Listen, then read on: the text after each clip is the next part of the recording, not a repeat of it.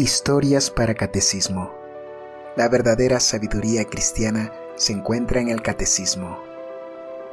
Escúchanos y disfruta cada día de una historia nueva que ilustre los principios doctrinales de nuestra fe. Ya sea que te presentemos vidas de santos, anécdotas de cristianos o libros de espiritualidad católica, en Historias para Catecismo encontrarás el material necesario para disfrutar más de las verdades de la fe. Acompáñanos. 6 de mayo. Beata Isabel de Toes. Princesa de Hungría, Dominica, 1297 a 1338. Con perdón y venia de los lectores, nos permitimos advertir a los menos versados en la geografía que no debe confundirse esta hija de Santo Domingo con su tía y homónima Santa Isabel de Hungría, duquesa de Turingia y terciaria de San Francisco. Encontramos su vida en la obra Helvetia Sancta que escribió Enrique Miure de Lucerna, religioso cartujo del convento de Ittengen, y cuyo texto no es más que la traducción alemana de la biografía que en dialecto local escribiera una religiosa, y que forma parte de las crónicas del monasterio de Toes, cerca de Winterthur, en Suiza, las Acta Sanctorum, a su vez, han publicado una traducción latina. La Beata Isabel nació en Buda el año 1297, fueron sus padres Andrés III, rey de Hungría, llamado el Veneciano, y Tene, hija de Manfredo, rey de Sicilia. Grandes manifestaciones de alegría acompañaron el nacimiento de la princesita. Todas las campanas de la capital se echaron a vuelo, en todas las plazas de la ciudad se abrieron fuentes que dejaban correr en abundancia no ya agua clara, sino vino generoso. Todos los grandes del reino acudieron a la corte para presentar a los soberanos sus votos de felicidad. Murió a poco la reina Tene, y Andrés se desposó en segundas nupcias con la princesa Inés, hija de Alberto de Austria, rey de los romanos. Pasado algún tiempo en la corte de Hungría, obtuvo la reina licencia de su marido para acompañar a su hija política a Viena, con la intención de hacerla educar en compañía de los hijos de su hermano. Pero, habiendo muerto Andrés en 1301, a los 10 años de reinado, su viuda persuadió a los grandes del reino para que desposasen a la infantita Isabel con su pariente el príncipe Enrique, duque de Austria.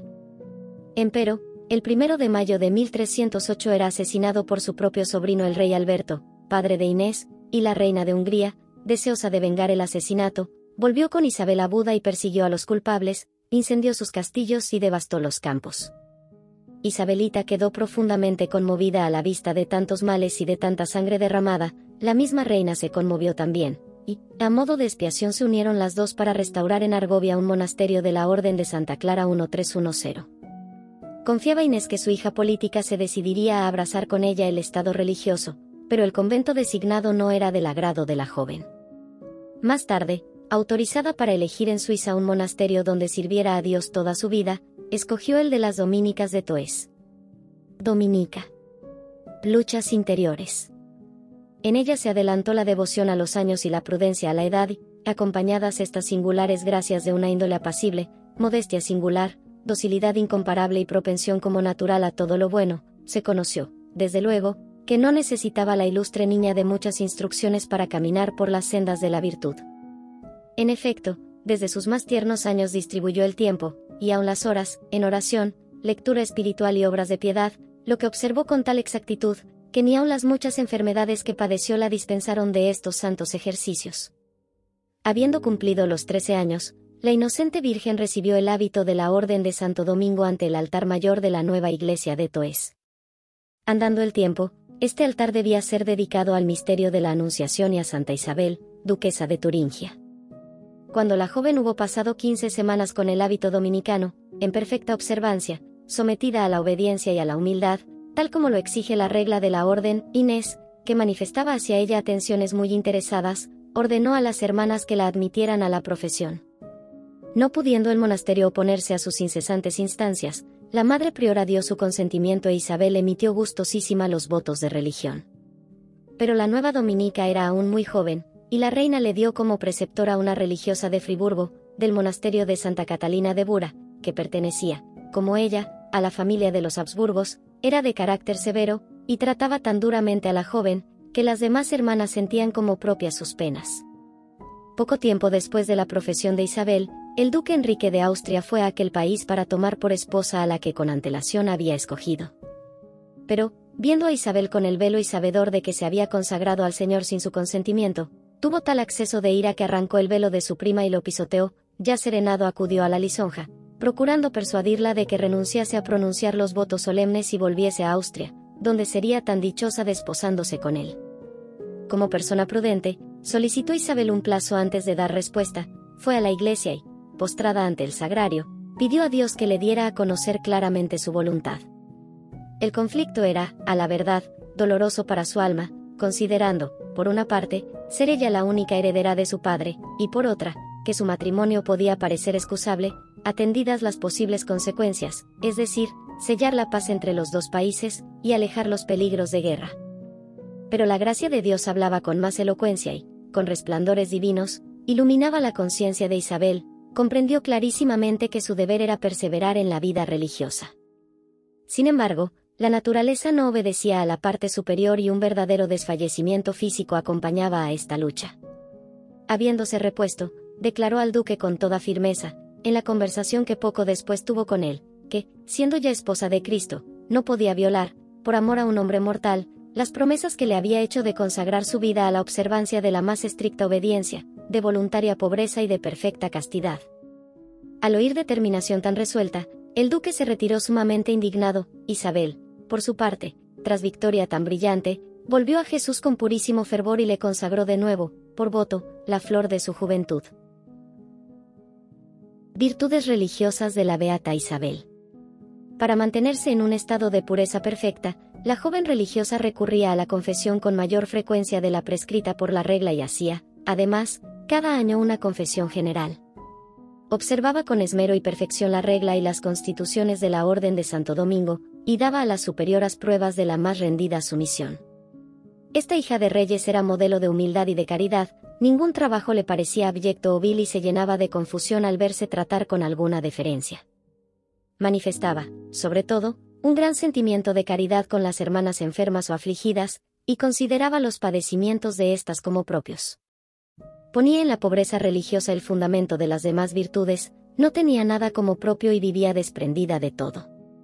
De cuando en cuando, su madre política, la reina Inés, la visitaba y la encontraba con una túnica usada y remendada.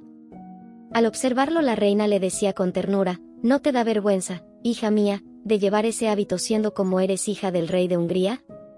Pero estas palabras no le hicieron cambiar en lo más mínimo su amor a la pobreza. Isabel llegó a saber con alegría que las rentas anuales del monasterio eran escasísimas, era verdad, pero si el monasterio era pobre, las virtudes religiosas reinaban en él, e Isabel daba el ejemplo. Su fervor en la oración era tan grande que de todas sus acciones parecía hacer una oración continua, manifiesta era su prontitud en la asistencia al coro para el canto de las horas canónicas, Nunca se permitió abstenerse de este oficio ni aun en caso de enfermedad, a menos que una extrema necesidad se lo impidiera. A menudo la encontraban en la iglesia robada en éxtasis, elevada sobre el suelo a un codo de altura, y otras, en tal estado de debilidad física, que sus compañeras tenían que llevarla a la celda. Sentíase cada día más aficionada a la meditación de la pasión.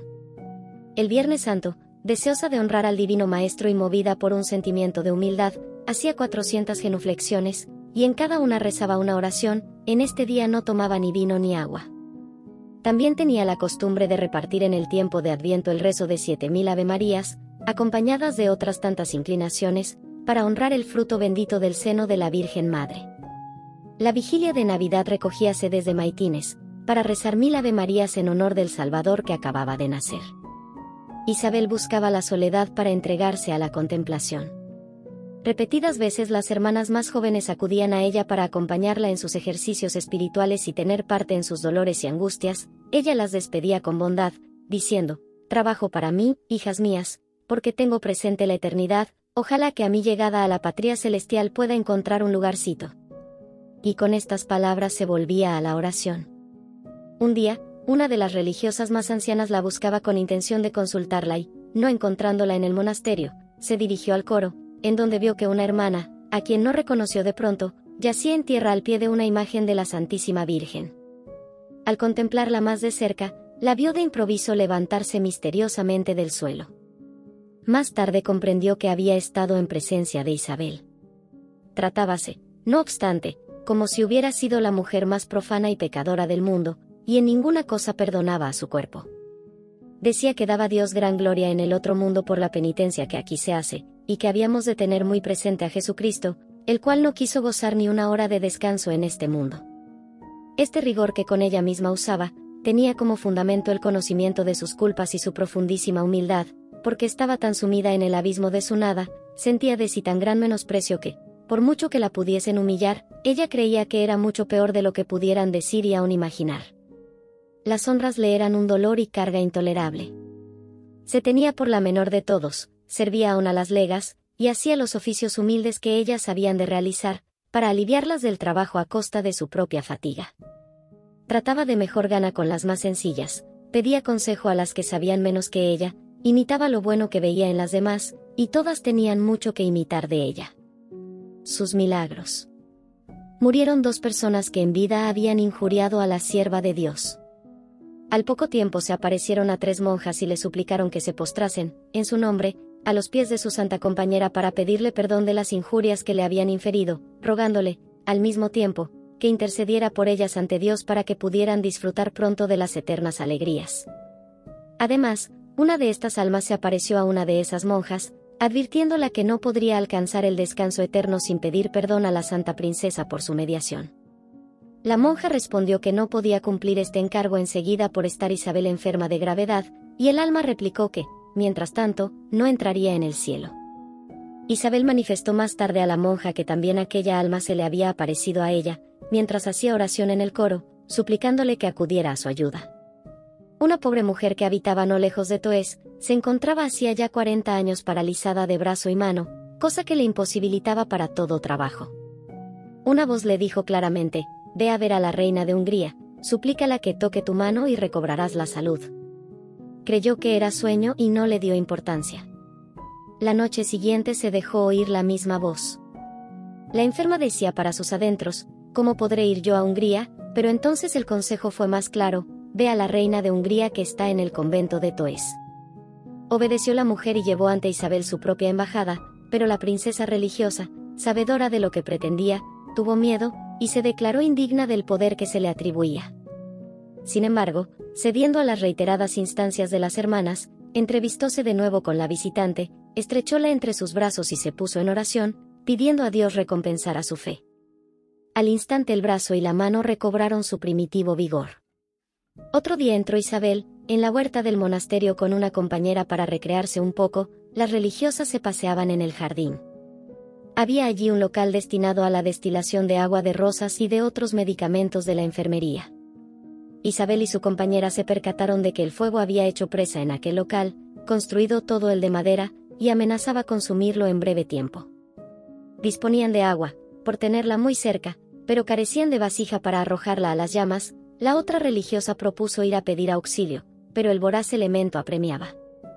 Entonces, Isabel, tomando una criba medio quemada, buena lo más para llevar carbón, la sumergió en el agua y, llena milagrosamente de ella, arrojó su contenido sobre las llamas, que se extinguieron al momento.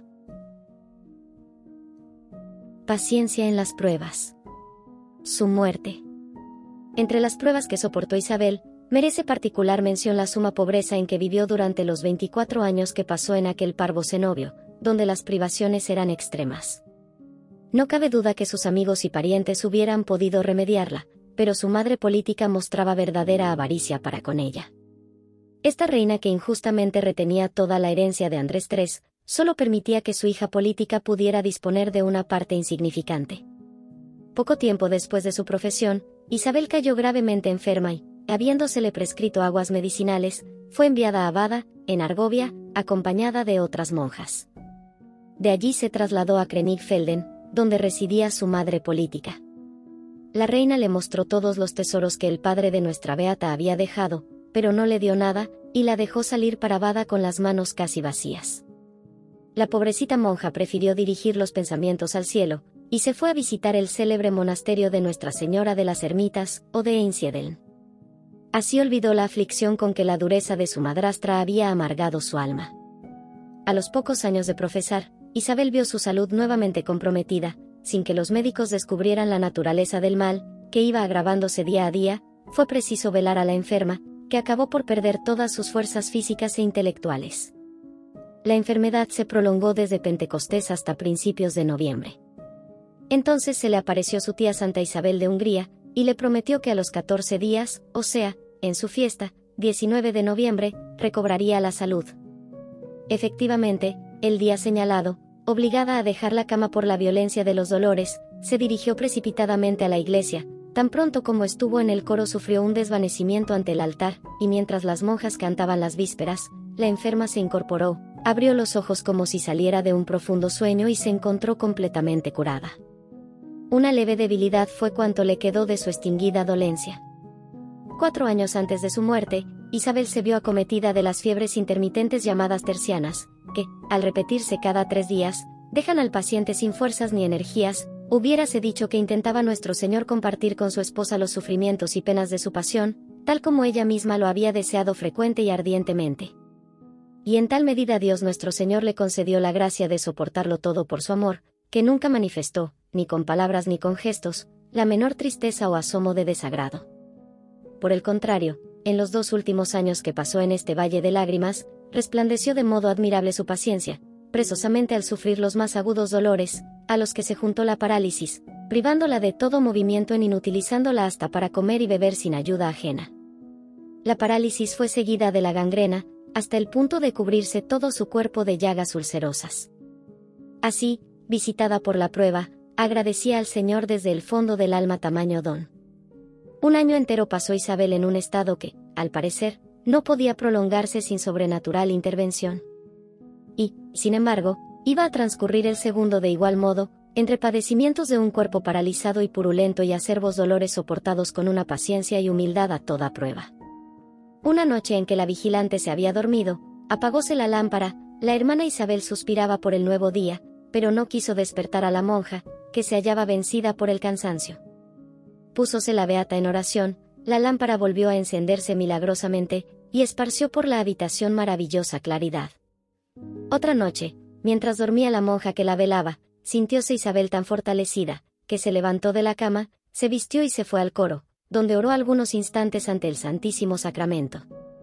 Satisfecha su devoción, volvióse en silencio a su cuarto y se acostó, no se conoció el caso sino por sus confidencias, pero no quiso manifestar lo que le fue declarado en este coloquio con Jesús Hostia, y se llevó el secreto a la tumba. Desde entonces, ya no volvió a pisar la iglesia del monasterio.